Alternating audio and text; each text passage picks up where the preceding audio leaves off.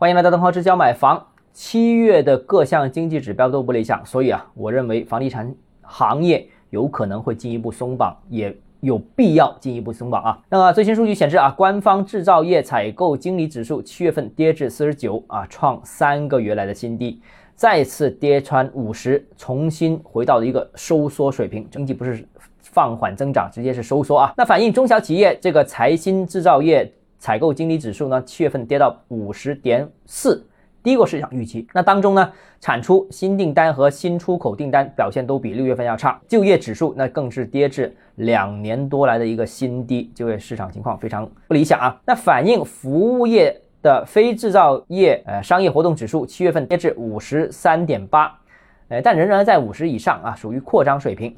那制造业分类指数当中呢，生产和新订单指数都回落至收缩的水平，那反映了市场需求不足，然后这种情况是一直延续啊，然后比例还是在比都不断上升当中。那总体怎么看？我第一个觉得是经济并没有按预期的这样一个继续复苏，今年五月份创了今年上半年的新低，非常糟糕。后来呢，就开会说要这个提前发力啊，尽尽早能出尽出。那所以我们见到六月份的这各项指标呢是有所抬头的，但是六月指标刚抬头，七月份再一次重重下跌。当前形势比较复杂，呃，千万不能乐观，千万不要看见某一个月的数据变好了就真以为中国经济可能会抬头向上。这所以这个比较谨慎一点啊。第二个呢，就是房地产呢仍然是拉动经济的火车头，那今年下半年可以适当再。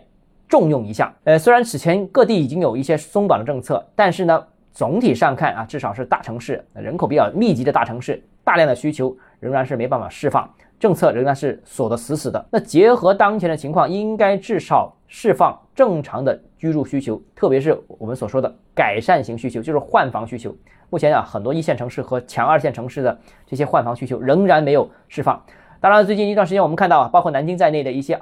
强二线城市貌似政策在酝酿新一轮的松动当中，有没有可能继续延续或者扩大？我们拭目以待啊！好，今天节目到这里啊。如果你个人购房有其他疑问，想跟我交流的话，欢迎私信我或者添加我个人微信，账号是教买房六个字拼音首字母小写，就是微信号 d h e z j m f。我们明天见。